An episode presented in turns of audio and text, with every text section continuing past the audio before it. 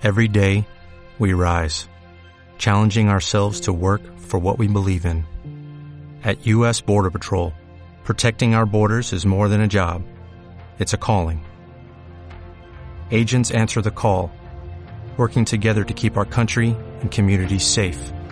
If you are ready for a new mission, join U.S. Border Patrol and go beyond. Learn more at cbp.gov/careers. Vas a escuchar un podcast de CMM Radio.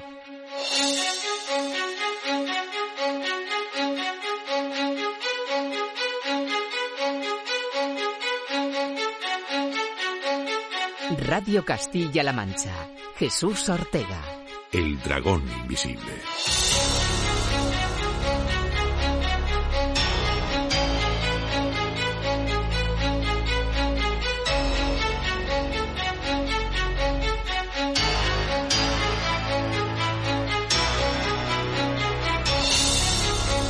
Te explicaré por qué estás aquí. Estás porque sabes algo, aunque lo que sabes no lo puedes explicar, pero lo percibes. Ha sido así durante toda tu vida. Algo no funciona en el mundo, no sabes lo que es, pero ahí está como una astilla clavada en tu mente y te está enloqueciendo. Esa sensación te ha traído hasta mí. ¿Sabes de lo que te estoy hablando? ¿De Matrix? ¿Te gustaría realmente saber lo que es?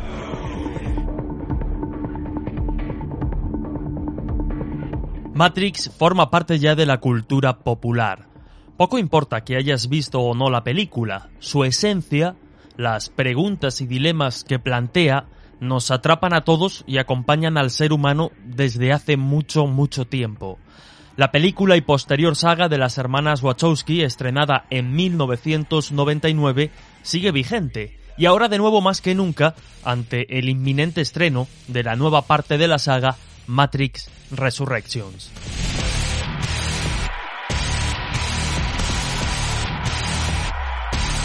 ¿Vive el ser humano atrapado en una simulación?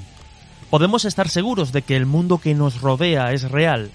Estas preguntas nos conectan con relatos y planteamientos tan antiguos como el mito de la caverna de Platón o el genio maligno de Descartes y su escepticismo respecto a los sentidos mediante los que percibimos la realidad. Hoy os proponemos un análisis de varias dimensiones de esta película, de esta saga. Desde el punto de vista científico, analizaremos conceptos como el de simulación e inteligencia artificial, pero también vamos a rebuscar en la prehistoria de alguna forma de la ciencia ficción para rastrear los precedentes de la idea de Matrix. Es vuestra última oportunidad de despertar. Después no os podréis echar atrás.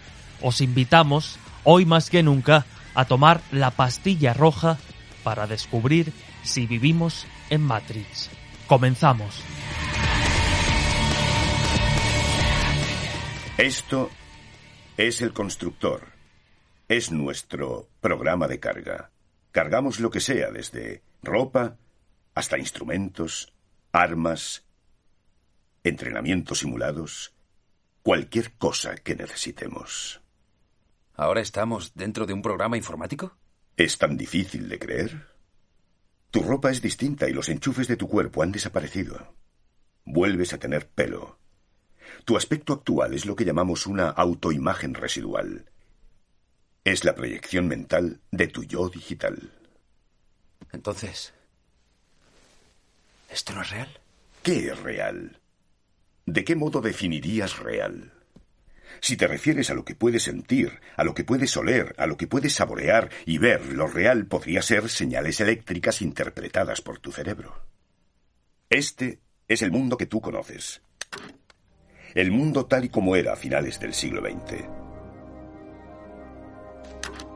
Ahora solo existe como parte de una simulación interactiva neural que llamamos Matrix.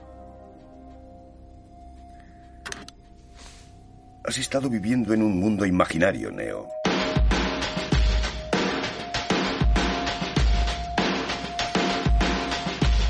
Tal y como ya hemos adelantado en la introducción, en previsión del próximo estreno, en nada, en apenas una semana, de la nueva película de la saga Matrix, esperada por muchos, sorpresa también para otros y viendo el interés que de nuevo está generando una película que ya marcó y dejó su impronta en, en su época.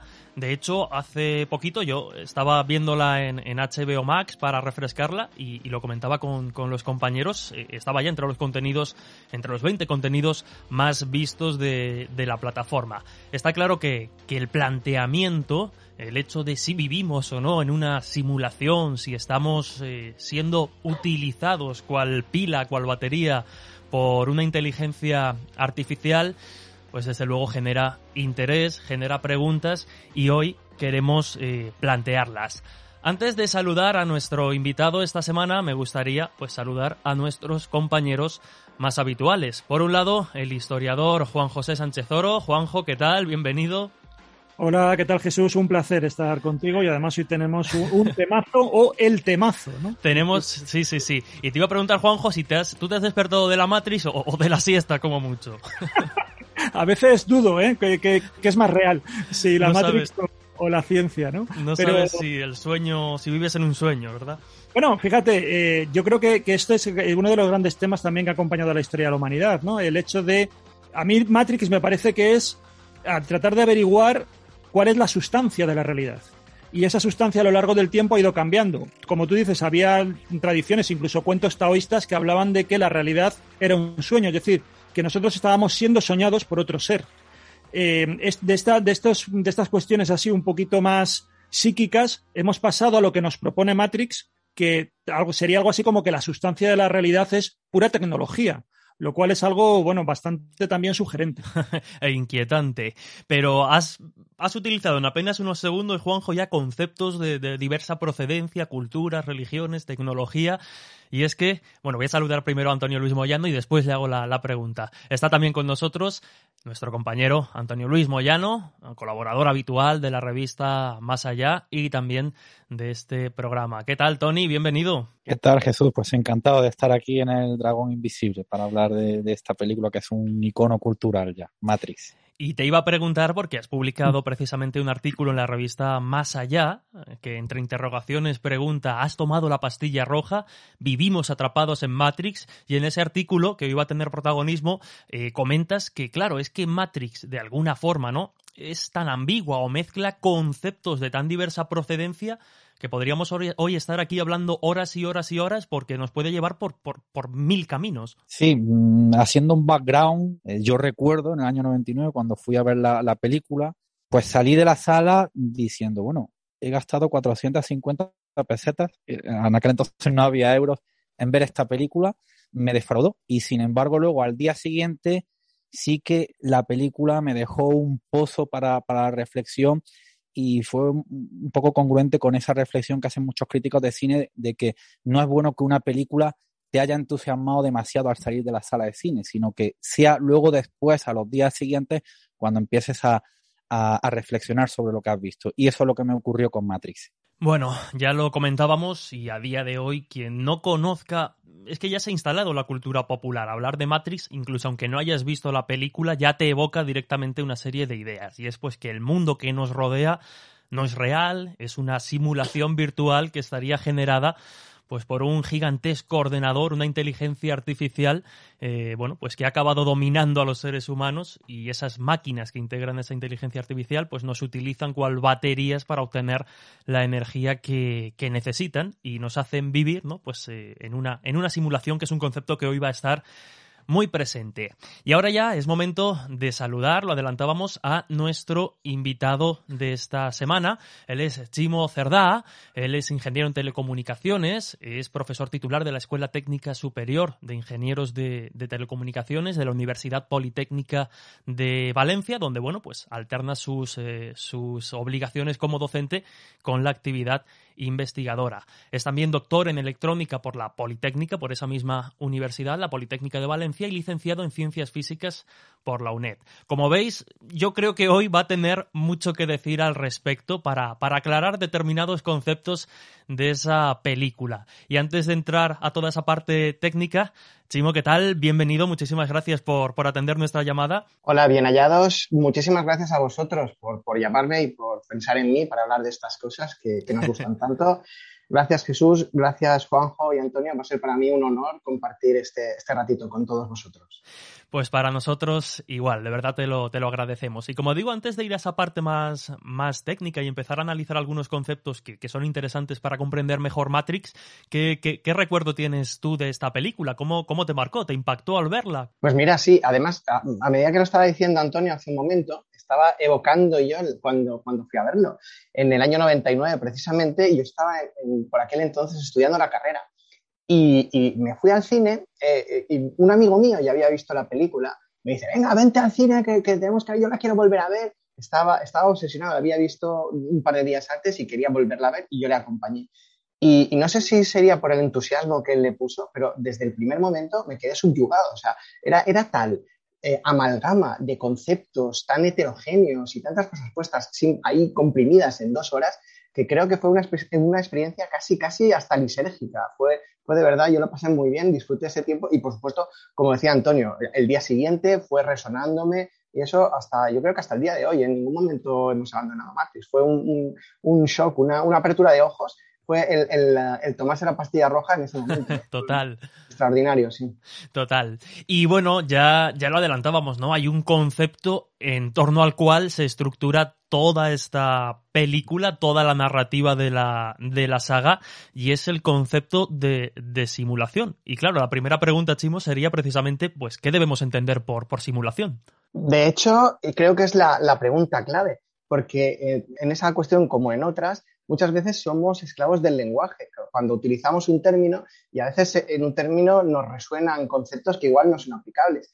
Y en el caso concreto de simulación, eh, es probable que hayamos tenido el problema de que eh, estamos refiriéndonos a cosas distintas y, y utilizamos el mismo término.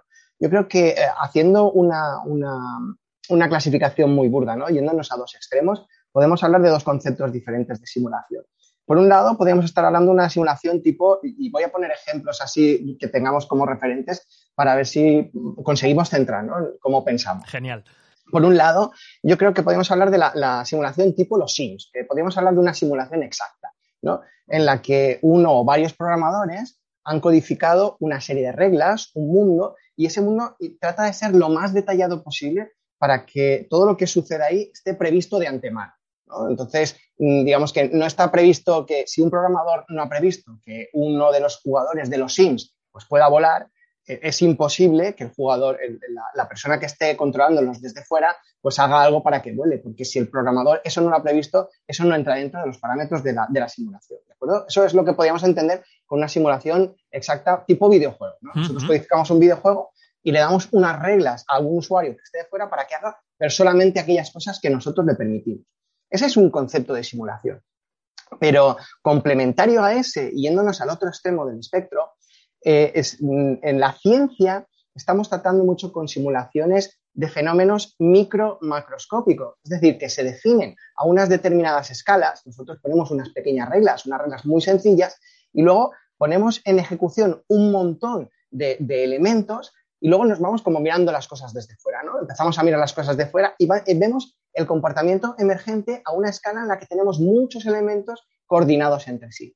Eso es otro tipo de simulación que podemos hablar de simulación a, a macroescala cuando tenemos elementos muy sencillitos y posiblemente quizá ahí están los fenómenos más interesantes porque empiezan a aparecer fenómenos con los que nosotros no contábamos. Vemos comportamientos que el programador o el diseñador o el ingeniero electrónico no ha podido prever de antemano. Pero claro, ¿qué, requisitos como tal eh, comporta o necesita una, simulación? Fundamentalmente, potencia. Eso vamos a potencia y, nosotros solemos referirnos al concepto de potencia computacional. ¿Cuánto puedo calcular? Porque al final una simulación no es más que una serie de cálculos. Eso, tenemos que tenerlo claro. Hay que eh, ser conscientes de que el ser humano utiliza las herramientas que tiene. ¿eh? Nosotros como, científicos o, como técnicos. Ten, disponemos de una serie de herramientas. Eso, por ejemplo, lo podemos ver en la historia de la ciencia cuando hace 200 años nuestra única herramienta eran las matemáticas analíticas, cuando solamente teníamos ecuaciones, pues eh, intentamos expresar todo nuestro conocimiento del universo en una serie de ecuaciones, en una serie de, fórmulas matemáticas y además unas fórmulas matemáticas que estaban, podríamos decir, abstraídas, abstractas, simplificadas. No, no, representábamos la, la realidad como es, sino en situaciones muy, muy simplificadas porque por aquel entonces nuestras herramientas matemáticas solo nos permitían calcular esas cosas, ¿no? Y entonces, no sé si, recordáis cuando hacíais cálculos de física en el instituto o, en el colegio, en el que todo era un tren que sale de Madrid sí, sí, Barcelona, ¿no?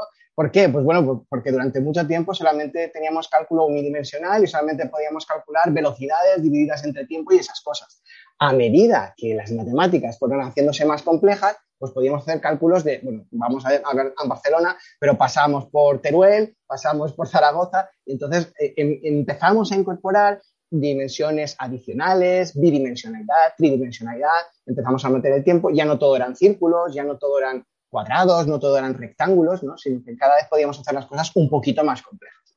¿Qué pasa? Que el siglo XX nos ha traído el mejor, y esto sin duda alguna, el, mejor regalo que tiene la ciencia hoy en día, que es la computación, son los ordenadores.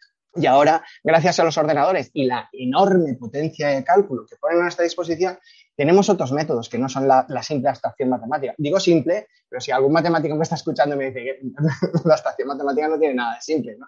Pero, pero sí, sí que entenderme, ¿no? Ahora tenemos una potencia de cálculo brutal, tenemos mucho a nuestra disposición y además es que la tenemos ubicua, hasta en el propio bolsillo tenemos unas capacidades de realizar unos cómputos que hace un siglo era impensable que una persona pudiera hacerlo a lo mejor quizá en, un año de, trabajo. Entonces, claro, ahora que tenemos esa potencia de cálculo, disponemos de simulaciones en que las, las, geometrías con las que nos encontramos, las situaciones físicas con las que nos encontramos, no tienen por qué ser tan simplificadas, ya se pueden ir pareciendo cada vez más a la realidad.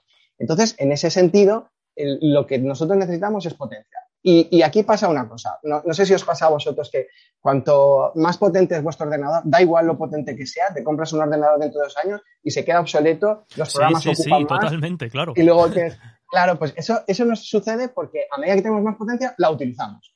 Y, y si la utilizamos más y tenemos más, tendremos todavía más. Y así vamos siguiendo esa progresión.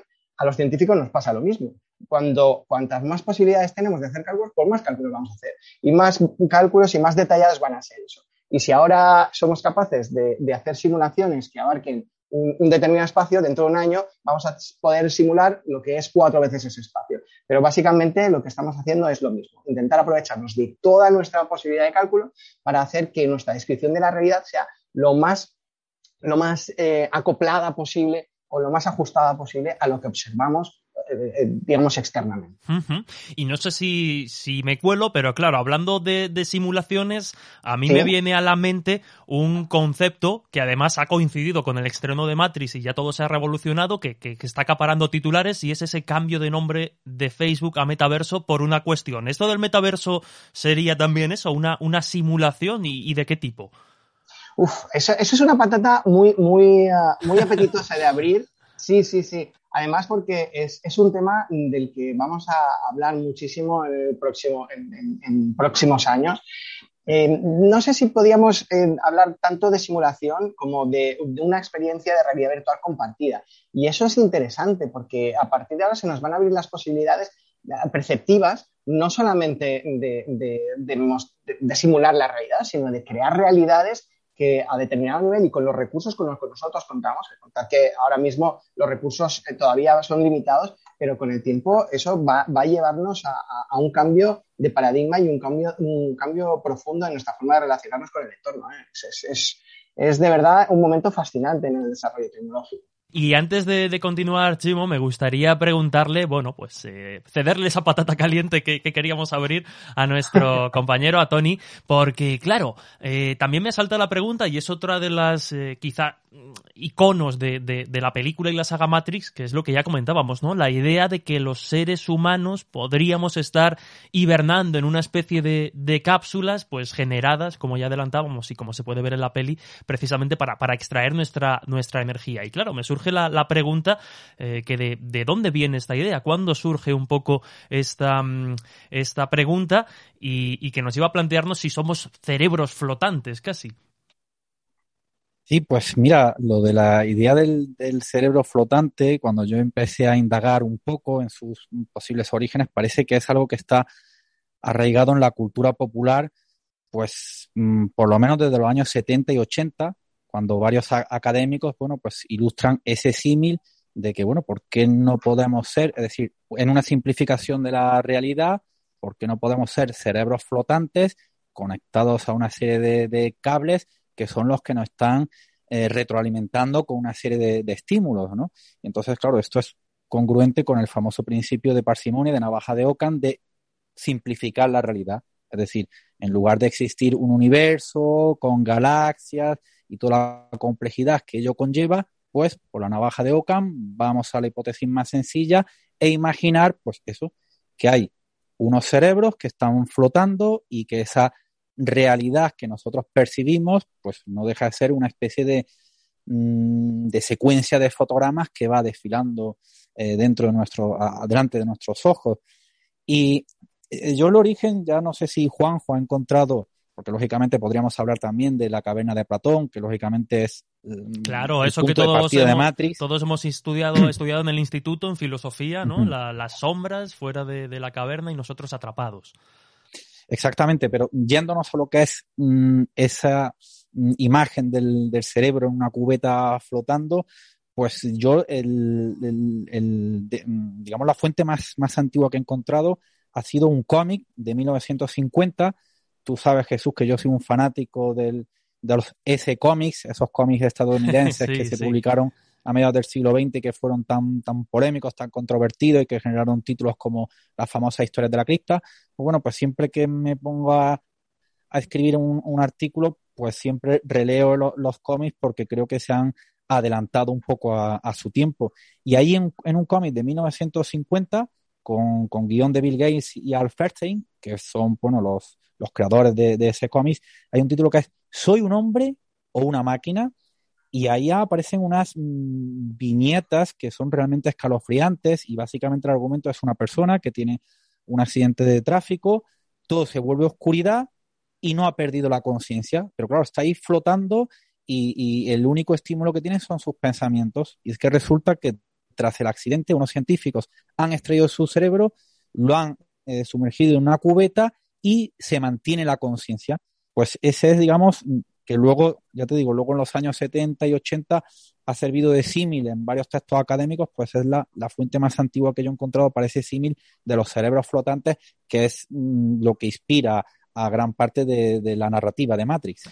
Juanjo. Yo, por situar también un poco la película Matrix, me parece que lo que está aquí en juego es eh, eso que comentaba de mm, preguntarnos por la realidad y por la sustancia de la realidad. Y creo que hay como dos enfoques, dos maneras de entender lo que creo que también se corresponderían a dos formas de entender las, simulaciones.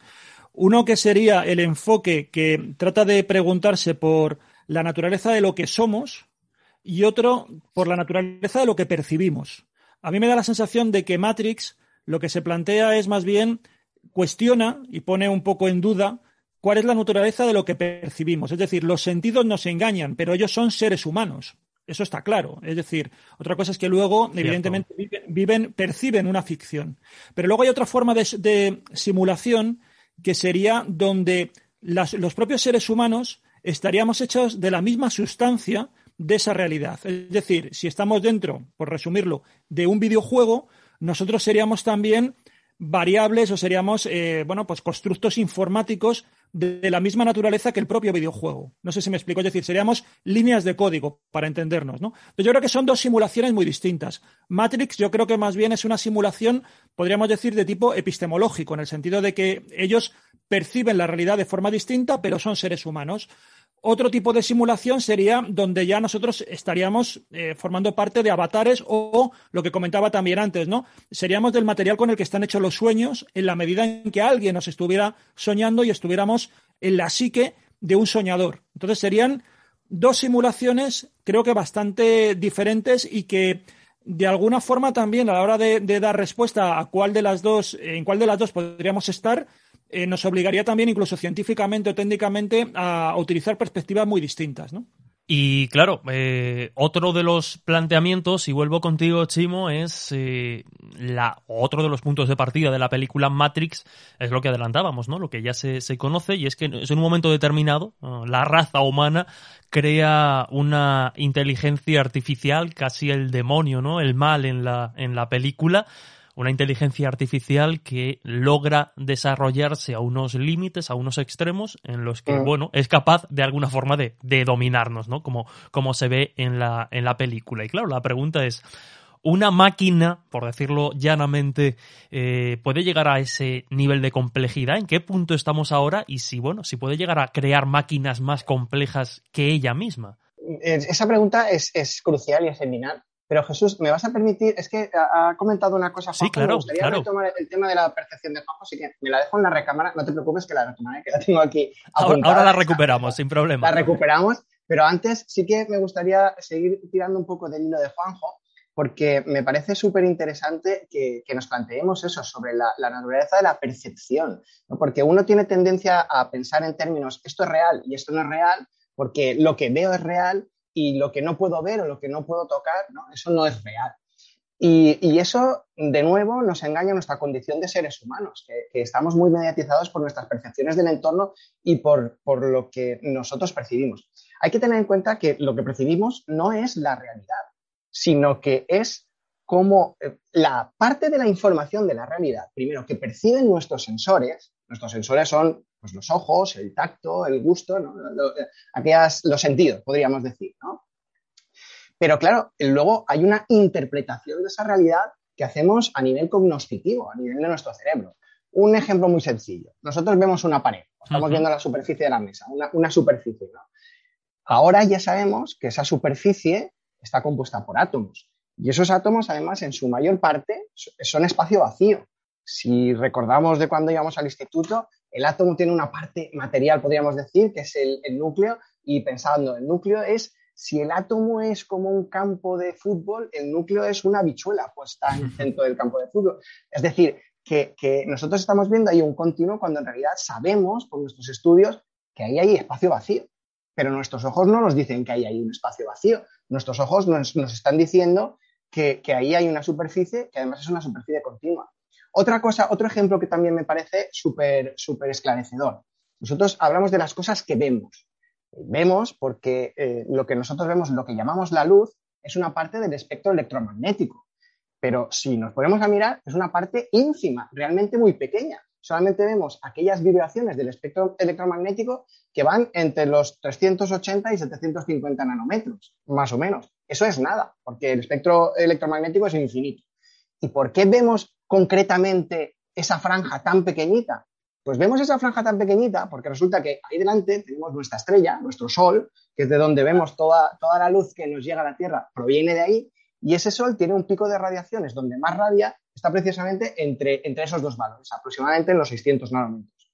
Es decir, que no vemos el infrarrojo, no vemos el ultravioleta, no vemos las ondas de radio, y esas también existen. ¿Por qué no las vemos? Pues porque la naturaleza, la evolución, nos ha dotado con unos sensores que nos permiten ver una serie de información. Esa información es la buena para nosotros, seres humanos que vivimos aquí, en este tercer planeta del sistema solar donde tenemos esta estrella. Pero posiblemente si hubiéramos evolucionado en un planeta cerca de una enana roja, una gigante o de cualquier situación distinta, pues a lo mejor ni siquiera veríamos esa franja de frecuencias, podríamos ver cualquier otra cosa. Es decir, que ahí hay que desligar la percepción de lo que nosotros eh, nos llega a nosotros en nuestros sentidos de lo que es realmente lo que sucede, la realidad, que era precisamente lo que aludía Juanjo anteriormente.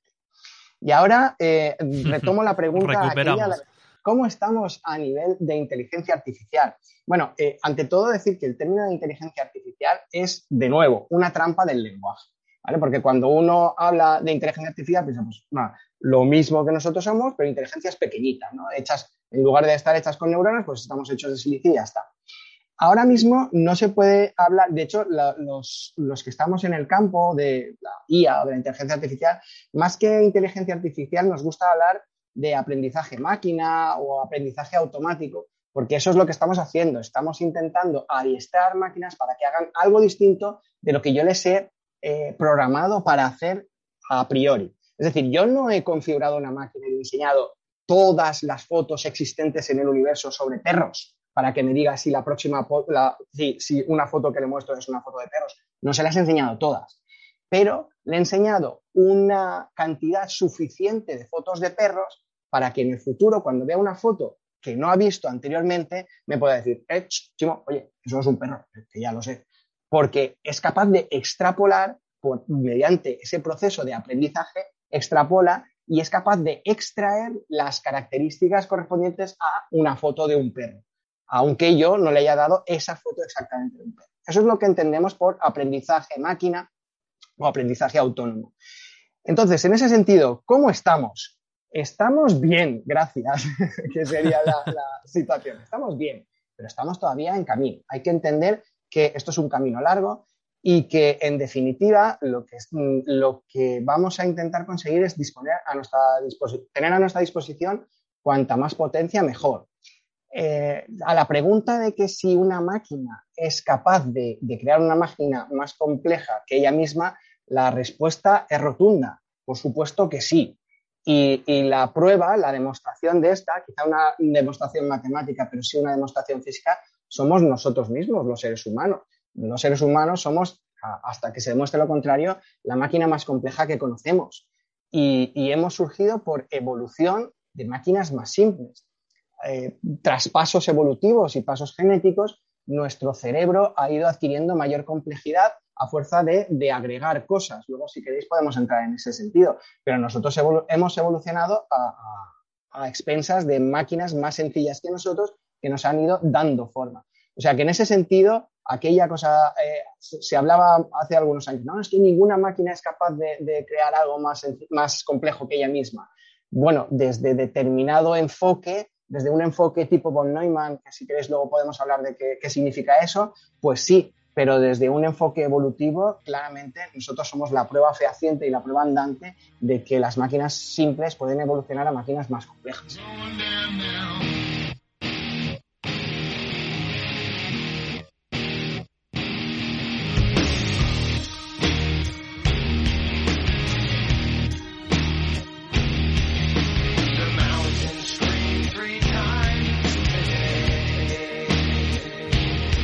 Si os parece, Chimo, Antonio Luis, Juanjo, es momento ahora de hacer una breve pausa, pero continuamos enseguida, en apenas unos minutos, porque aún nos quedan muchas preguntas relacionadas con este auge de nuevo de, Matrix y que creo que nos pueden sorprender. Continuamos enseguida aquí, en El Dragón Invisible.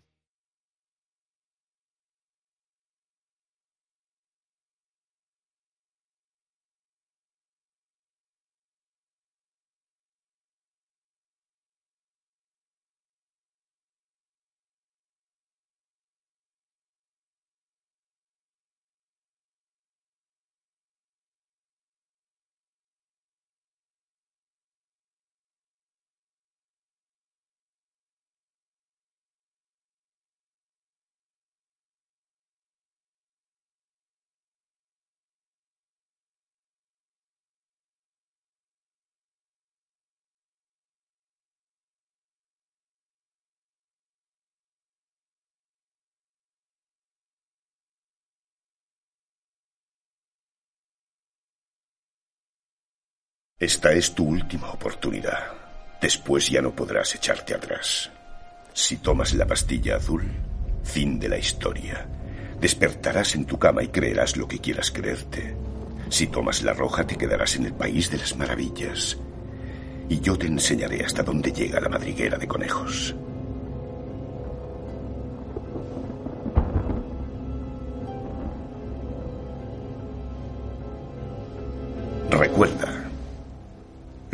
Que te ofrezco es la verdad, nada más. Historia, misterio, ciencia, conspiraciones. El dragón invisible, con Jesús Ortega. Los domingos a las 10 de la mañana en Radio Castilla-La Mancha.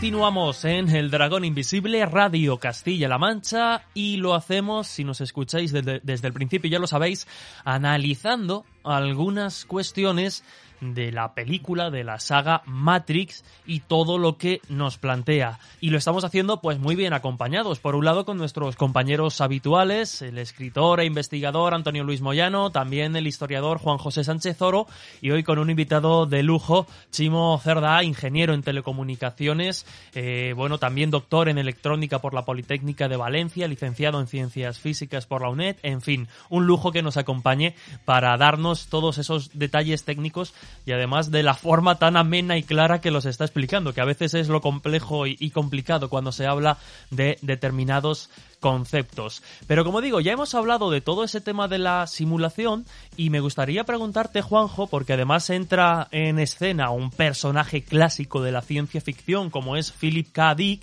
y es de alguna forma él el que plantea, um, no sé si por primera vez, ahora nos explicas, ese concepto de los recuerdos recuperados como señales, y ahora iremos entrando por esa vía, de que el mundo es una simulación informática. Porque claro, cabe preguntarse si realmente, ¿no? Ya entramos en el ámbito de la especulación, pero también es un poco divertido, si realmente vivimos en una simulación, si seríamos capaces de, percibirlo, ¿no? Y escapar de alguna forma de ella. Pero háblanos precisamente de Philip K. Dick. Pues bueno, Philip K. Dick yo creo que es muy conocido por, por muchísima gente, bien directa o indirectamente, porque es el autor de obras como Blade Runner, como Minority Report, como la serie también, no recuerdo ahora, creo que es de HBO, la de El hombre del castillo.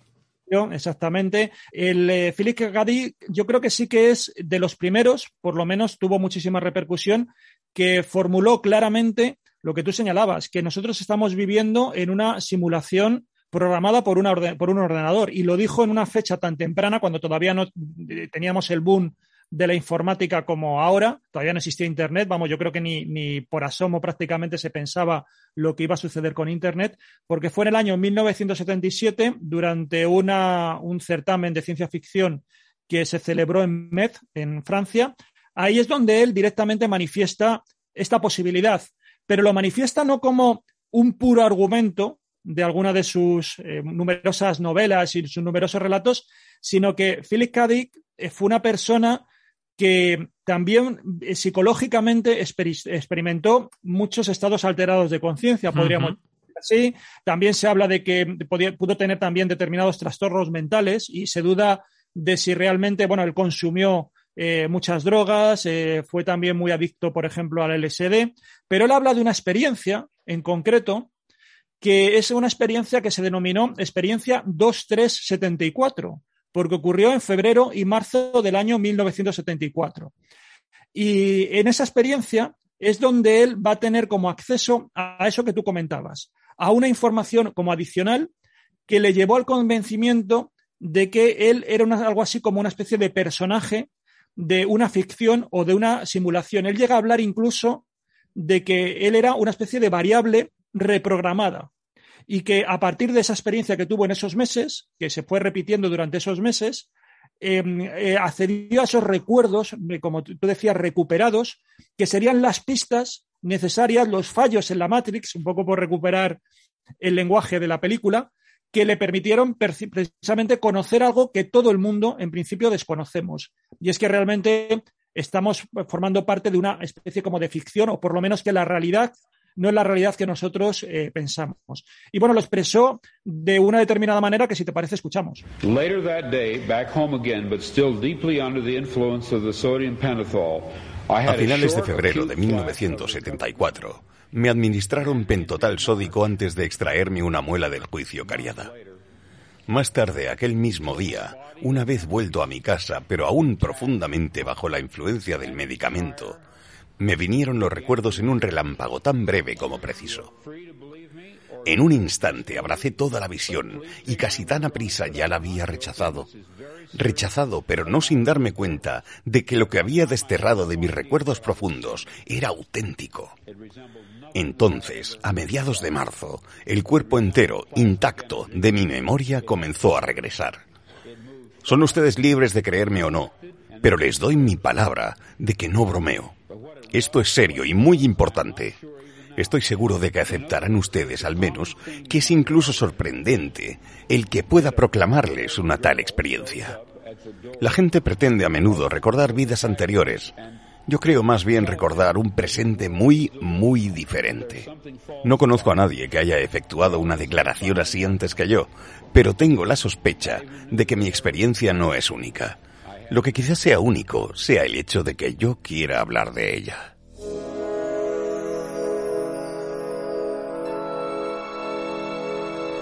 Hay una biografía editada por Anagrama, escrita por Emmanuel Carrer, que es Yo estoy vivo y vosotros estáis muertos. Un viaje en la mente de Philip K. Que además hasta hace poquito era difícil de encontrar, ya no, no la habían vuelto a editar pero tiene una edición de hace poquitos años y bueno, pues para profundizar precisamente en esa, en esto que, comentabas, Juanjo. Pero me gustaría preguntarte, eh, o me gustaría preguntarle a, Tony, eh, lo decíamos al principio del programa, ¿no? A, la presentación, que, Matrix al final mezcla tantas cosas, es una evocación de tantas ideas, tantos conceptos, incluso tantas filosofías y religiones, que, uno puede hacer la, interpretación casi que, que quiera. Y se ha llegado, hay un investigador que llegó a proponer, Tony, una que, Matrix era, era casi como una especie de test de Rosar, ¿no? En la que, bueno, pues cualquiera puede verse reflejado o puede ver reflejada cualquier, cualquier filosofía. Y es que el, mismo año en el que se estrena Matrix, pues ya surgen los primeros artículos académicos tratando de, diseccionar el argumento de la película. Y hay un, psicoanalista sueco, Slavoj Zizek, que lo compara pues al test de Rorschach, es decir, y yo casi iría un poco, daría un salto más allá. Eh, viene a ser como esas mm, mm, eh, muñecas de, de Matryoshki que se abren y aparece otra muñeca posterior y probablemente nos encontremos con muchos universos Matrix, porque incluso dentro de las numerosas lecturas que se han hecho de la película, eh, Morfeo, el, digamos el, el maestro de, de, Neo, que es una especie de híbrido entre Obi-Wan Kenobi y el señor Miyagi, pues eh, hay quienes mm, hacen una, una, relectura de Morfeo y eh, lo ubican como una especie de cómplice de Matrix, eh, por varios motivos. Primero porque, bueno, Morfeo es el dios del sueño y los sueños no son reales, es decir, son Matrix. los que son frikis de recordar los detalles de las películas recordarán que Morfeo es el capitán o comandante de la nave Nabucodonosor, Nabucodonosor, eh, como sabe muy bien Juanjo, pues fue el emperador de Babilonia que mantuvo cautivos a los israelíes. Es decir, Sion, Sion en la película, que es la, la ciudad donde, donde viven estas, mm, los, personajes, ¿no? De la, mm, que pretenden liberarse de, de Matrix. Es decir, que parece que las hermanas Wachowski, cuando hicieron la película, pues bueno, sí que se encargaron un poco de mm, superponer distintas tramas de lectura para que, como, ese Ted de Rochard, que es el, ejemplo que utiliza Slavoj Zizek, pues podamos hacer múltiples lecturas, ¿no? De, mm, de cuál es la finalidad de la película, cuál es su discurso. Y vuelvo contigo, Chimo, y, regresamos un poco a ese concepto que ya hemos comentado en el primer bloque, eh, y lo estaba comentando también un poco Tony, el de inteligencia artificial de alguna forma. Ya respondiste a la pregunta de y además decías que sí, ¿no? Con, con, los matices, pero que una máquina es capaz de, de, generar una máquina mejorada de alguna forma. Pero claro, ante esa pregunta eh, surge otra, que es un poco el punto de partida más inquietante de, de Matrix, y es sí, claro, en esta situación cabe esperar que, que la inteligencia sintética o lo que hemos llamado inteligencia artificial, pero que, insisto, has matizado, pues llegue a superar a la, a la humana. Ahora mismo la respuesta a eso eh, entra, por supuesto, en el campo de la especulación, que, no es malo. ¿eh? La, especulación muchas veces ha sido la vía de la ciencia. Si, si hemos sido capaces de evaluar ideas es porque hemos podido confrontar ideas que puedan ser más, menos verosímiles y al final hemos descartado las que, las que no son adecuadas a la realidad y nos hemos quedado con aquellas que sí lo son. Las cosas que ahora tomamos por ciertas, a lo mejor hace 200 años parecían completamente una, absurda, una, locura. Eh, hoy en día, a ver, el, surgimiento de lo que diríamos hoy inteligencia artificial, que ya he matizado antes, que quizá es un término un poco engañoso, está muy relacionada con, el concepto de red neuronal artificial. Y con esto ha sucedido algo que yo creo que ha sido una de las primeras veces que aparecía en, la ciencia. En la ciencia intentábamos mm, ver cómo son las cosas en la realidad y entonces creamos nuestros modelos físico-matemáticos, los construimos para, que, para, llegar a un determinado fin que nosotros tenemos como, objetivo. En el caso de las redes neuronales hicimos justo casi casi lo contrario. Podríamos decir que se utilizó un enfoque de ingeniería inversa. Hace unos mm, casi un poco más de 50 años, en la década de los 40, se conocía más o menos cómo funcionan las neuronas. Y la verdad es que la neurona como tal, o sea, lo que es la célula como neurona, es eh, cogéndolo entre comillas, ¿no? Pero es muy sencilla. Lo que hace es una serie de compensación de potenciales eléctricos dentro y fuera. Y básicamente está transportando un impulso eléctrico. Fundamentalmente es, simplemente un, transmisor de un impulso eléctrico. Entonces, una serie de, um, investigadores, entre los cuales hay que citar pues, a Makulo Kipitz, en 1943 lo que hacen es decir, bueno, vamos a copiar la estructura. Vamos a coger una neurona y vamos a hacer una estructura lo más parecida a la neurona posible dentro de nuestras posibilidades tecnológicas que tenemos ahora. Y lo que vamos a hacer es simplemente ver qué pasa cuando junto dos, tres, ocho, doscientas de esas neuronas, mil neuronas. O sea que no se, no se pretendía responder a un problema, no se, no se trataba de tengo este problema y esta es la solución, sino vamos a ver qué es lo que sucede cuando pongo estas estructuras a funcionar. Y ahí es donde empezó la magia, porque cuando se empieza a trabajar con este tipo de estructuras y se ve el comportamiento desde fuera a nivel macroscópico, es decir, cuando tengo muchas de estas estructuras, empiezan a aparecer comportamientos que los cuales yo no había esperado o los, investigadores no se esperaban en un primer momento. Y empieza, por ejemplo, el primer hito cuando, cuando aparecen las redes neuronales es lo que hoy en día llamamos el perceptrón, es decir, una red neuronal que es capaz de identificar cosas, de ser capaz de decir, esto se parece a estas otras cosas que había visto anteriormente. Claro, eh, esto entronca dentro de lo que son los fenómenos emergentes, fenómenos que suceden, aunque yo no he diseñado mi sistema para que hagan eso, pero al final resulta que eso está haciendo. Es decir, copiamos a la realidad, vemos lo que hay por ahí por la realidad, la copiamos con, los medios que tenemos y resulta que aparece un comportamiento que yo no lo he preprogramado. Ese es el interés que tienen el utilizar estos sistemas, sistemas que, nosotros creamos, construimos y luego nos quedamos como, una especie de, observador externo, ¿no? Viendo a ver qué es lo que sucede. Y en ese sentido, hoy lo que podemos decir es que, claro, con el desarrollo científico y sobre todo con el desarrollo tecnológico, tenemos muchísimas esperanzas puestas en el futuro y, ya ahora mismo en el presente de que este, este tipo de, inteligencia ya está haciendo cosas que comparables en eficiencia al ser humano.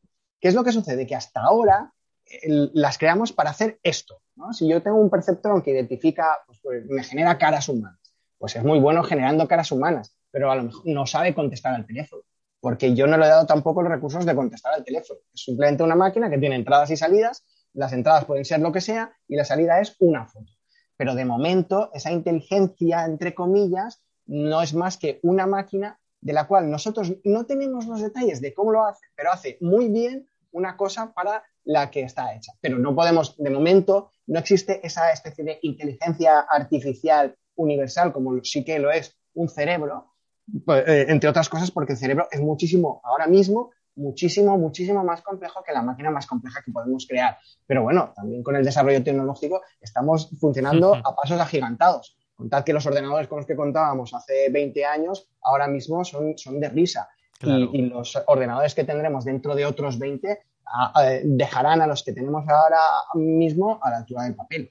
Y Juanjo, de alguna forma, si Matrix eh, ha sido, entre comillas, la, responsable de, instaurar en el conocimiento popular, pues esa idea, ¿no? de, si vivimos en una simulación o si el mundo que nos rodea es una simulación, de alguna forma también tuvo su eco a nivel, bueno, no sé si decir académico, ¿no? Pero hay un artículo científico que, que bueno, es el más influyente a este respecto, que se preguntaba precisamente si, si vivimos en una simulación. Sí, yo creo que como tú dices es el que ha tenido así más repercusión porque lo publicó el filósofo Nick Bostrom, que en aquel entonces creo que estaba vinculado a la Universidad de Yale ahora es profesor de la Universidad de Oxford y además su artículo se titulaba directamente así, lanzaba la pregunta de si estamos viviendo en una simulación, informática y planteaba diferentes eh, escenarios. Él lo que decía era que creía que lo más mm, lógico bajo su punto de vista es que pues que no, que muchas eh, civilizaciones no llegaran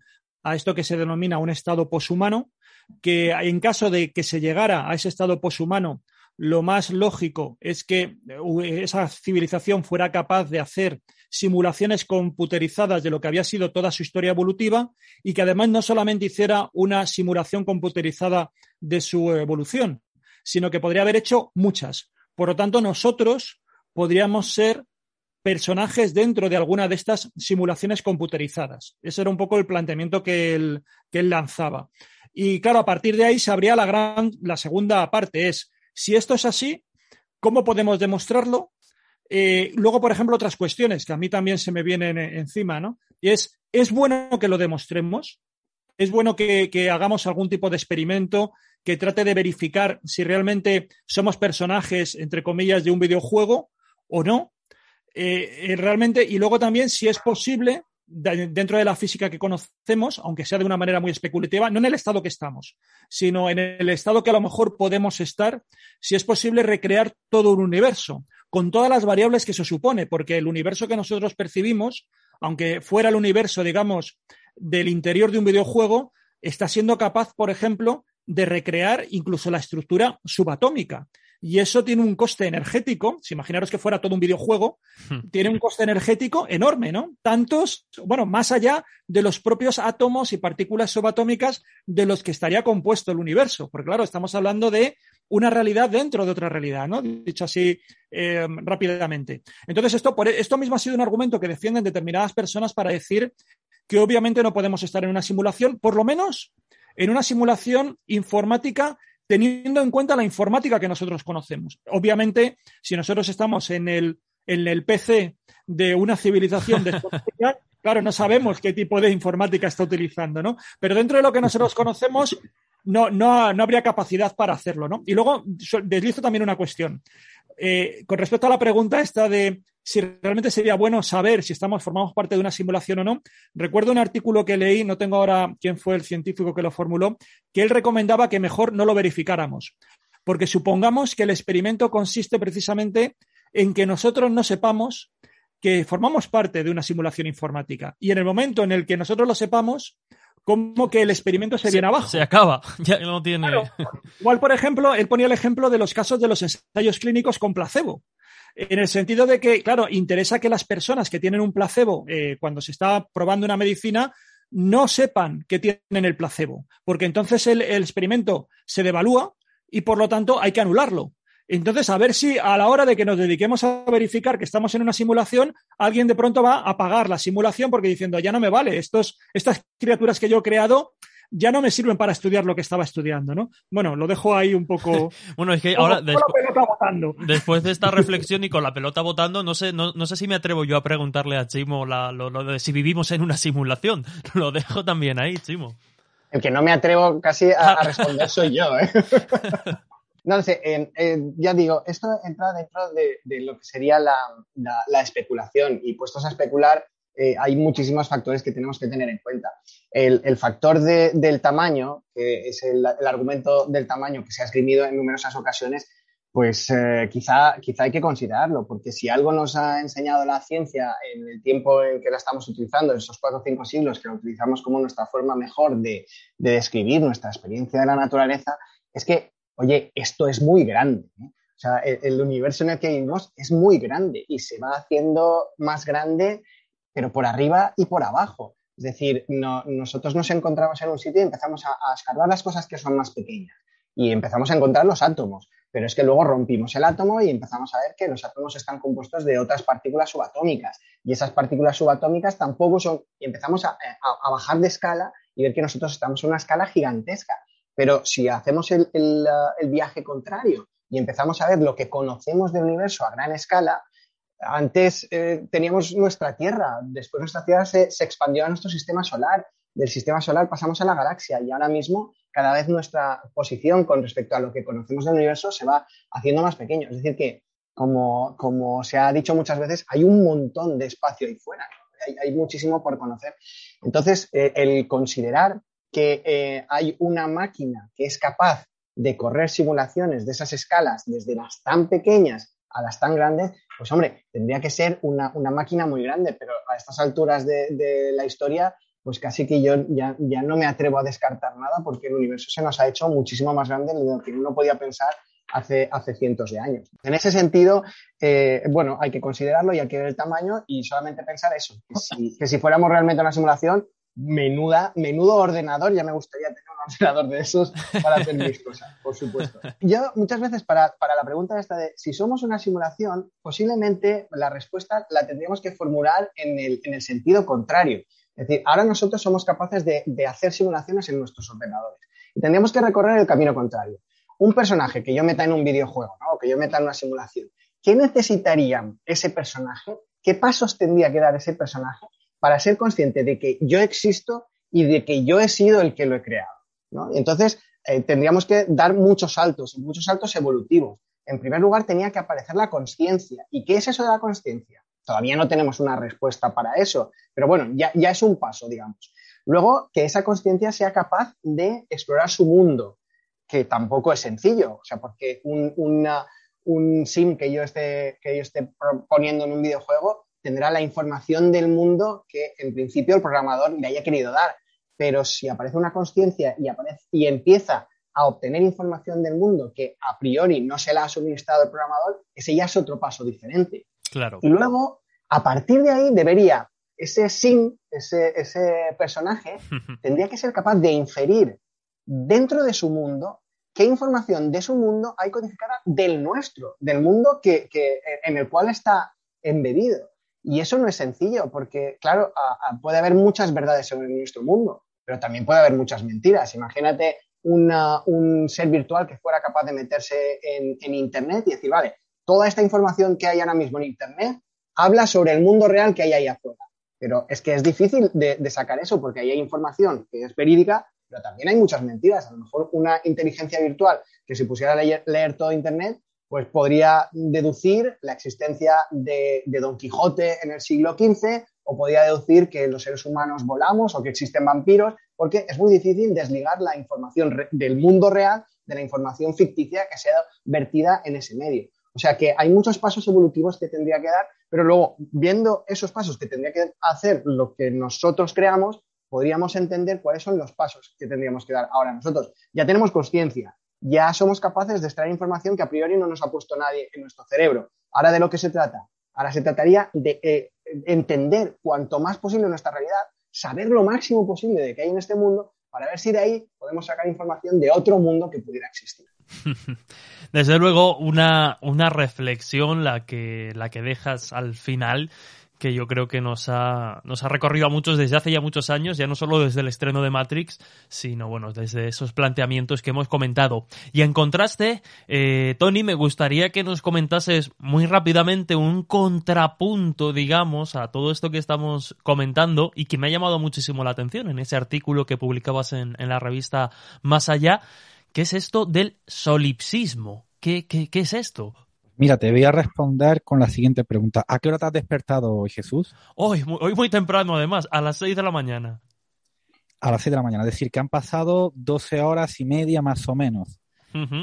Bien, pues hay un relato corto de, de, Borges, no recuerdo ahora mismo el título porque te lo estoy mencionando de memoria, que responde a esta pregunta y te dice que mm, el universo solo tiene 12 horas, es decir, esas, desde que tú te levantaste hasta ahora y que todos esos recuerdos que tú tienes, Jesús, y que tienen nuestros radioyentes de cuando han estado en el colegio, en preescolar, eh, cuando luego pues pasaron eh, al instituto, eh, la primera, el primer amor que tuvieron, el mm, primer acceso al mundo laboral, todo eso no son más que simulaciones informáticas que han sido inoculadas a través de nuestros sueños y que no existen. Ese pasado que nuestros radiantes creen que, han vivido es simplemente el producto de una ensoñación y que la, una, la única realidad existente es la que se ha marcado desde, desde que se han despertado. Esa sería, yo creo que una buena metáfora de lo que significa el solicitud. Es decir, de que no existe nada de lo que nos rodea, únicamente pues nuestra conciencia, que estaría conectada pues a una serie de, de cables, como mencionábamos antes, con, con la paradoja del, del cerebro flotante y que todo lo que está desfilando cuando ellos están despiertos a, su alrededor, pues son eso, fotogramas de esa película que se llama Matrix. Pues ahora sí que sí, llegamos al final, no hay tiempo para mucho más. Yo no sé si hemos despertado o no, pero desde luego información para curiosear, aprender y preguntarse. Hemos dado mucha. Pero llegados a este punto solo me queda una única pregunta y es la misma para cada uno de vosotros. Voy contigo, Juanjo. ¿Tú tomarías la pastilla roja? Te voy a contestar con un relato de, de Philip K. Dick, que lo mencionábamos antes. Sí. Si a lo mejor nosotros mismos hemos decidido crear la simulación en la que estamos viviendo. Él tiene un relato, voy a hacer un spoiler brutal, o sea que el que, el que quiera leer el relato, que escuche, que es Laberinto de Muerte. Y ahí plantea la siguiente situación. Es una nave espacial que va a la deriva, que saben que no van a llegar ya a ningún punto concreto, sino que no tienen escapatoria, van a, van a morir todos los tripulantes, y lo que deciden es conectarse a una simulación, es decir, meterse en una especie de, recipientes también, bueno, un poco como lo de Matrix, es decir, eh, estar ahí conectados a una simulación, sus mentes conectadas a una simulación, y cuando entran en esa simulación es una simulación absolutamente idílica donde pueden ser como quieran ser y pueden convivir como quieran convivir, pero en el momento en el que entran olvidan toda la realidad que hay fuera de la nave. Deciden morir de esa manera. En ese caso, ellos que habrían tomado pues realmente, es decir, ellos a mí han sido los propios creadores de la, de la simulación, ¿no? A lo mejor estamos también nosotros viajando eh, en una nave a la deriva, quién sabe. Bueno, pues ahí queda ese relato, yo lo buscaré, joder, qué inquietante. Antonio Luis Moyano, ¿tú tomarías la, la pastilla roja? Pues yo recomendaría a nuestros estudiantes que tomaran la pastilla roja y hay una manera de hacerlo, escuchar el dragón invisible que nos transporta pues a esa otra realidad que desconocemos. Pues muchas gracias, compañero. Me queda solo, Chimo, eres el último en esta ocasión. Quién sabe si el neo de este programa. Y la pregunta, insisto, es, es la misma. ¿Tomarías la pastilla roja? Roja, roja, sin duda alguna. ¿eh? Yo, cuantas más pastillas, mejor. pues ahora sí que sí, llegamos al final. Juanjo, gracias por acompañarnos. Muchas gracias a vosotros. No sé si sois reales o no, pero me lo he pasado muy bien. en la simulación, bueno, ha estado entretenido. Antonio Luis Moyano, de nuevo, gracias y hasta la próxima, compañero. Gracias a ti, Jesús, por pasarme la pastilla roja. bueno, no digas eso, a ver si al final me van a detener a mí. Hay mucho pastillero aquí, ¿eh? soy muy pastillero. y bueno, nuestro invitado de lujo esta semana, Chimo Cerda, muchísimas gracias por acompañarnos y por darnos estas dosis, no de pastillas rojas, pero sí de conocimiento y de, y de curiosidad. De verdad, muchísimas gracias. Muchísimas gracias a vosotros por invitarme y lo digo de verdad, me lo he pasado muy bien y ha sido toda una experiencia. Gracias. Pues oye, los micrófonos abiertos para siempre que, que, te apetezca visitarnos y tengas tanto que aportar como, como lo has hecho hoy. De verdad, un auténtico lujo. Hasta la próxima. Hasta la próxima.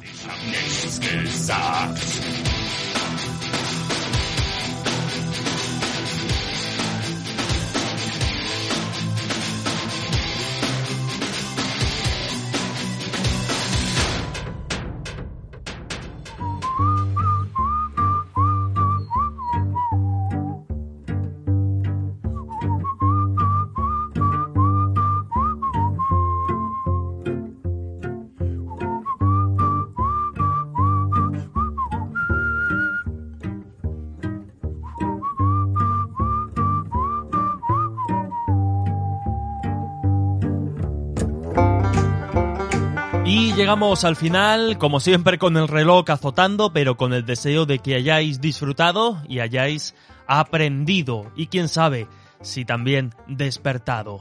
Si queréis saber más sobre este asunto, no os perdáis la versión extendida de este programa que estará disponible en las diferentes plataformas de podcast. Ya sabéis que podéis buscar El Dragón Invisible prácticamente en todas, en vuestra favorita seguro, en Evox, en Apple Podcasts, en Spotify y también, como no, pues podéis buscar El Dragón Invisible en las diferentes redes sociales, donde estaremos encantados de leer y comentar con vosotros pues vuestras impresiones sobre este programa y las preguntas que plantea. Ahora sí que sí, con el agradecimiento eterno de todo el equipo que hace posible este programa, José T. Flores en la producción y en las redes sociales, Félix Armengol como la voz del dragón, al que además mandamos un abrazo muy especial en estos momentos y el resto de compañeros como Juan José Sánchez Oro o Antonio Luis Moyano y servidor Jesús Ortega en la dirección y presentación, nos despedimos hasta la semana que viene. Y además, como ya nos escucharemos pasada la Navidad, pues os deseamos, como no, que paséis una Navidad estupenda, siempre, desde luego, con responsabilidad y mucho cuidado. Nos escuchamos aquí, en Radio Castilla-La Mancha, dentro de siete días, en El Dragón. Hasta entonces, que seáis muy felices. Un fuerte abrazo. Has escuchado un podcast de CMM Radio.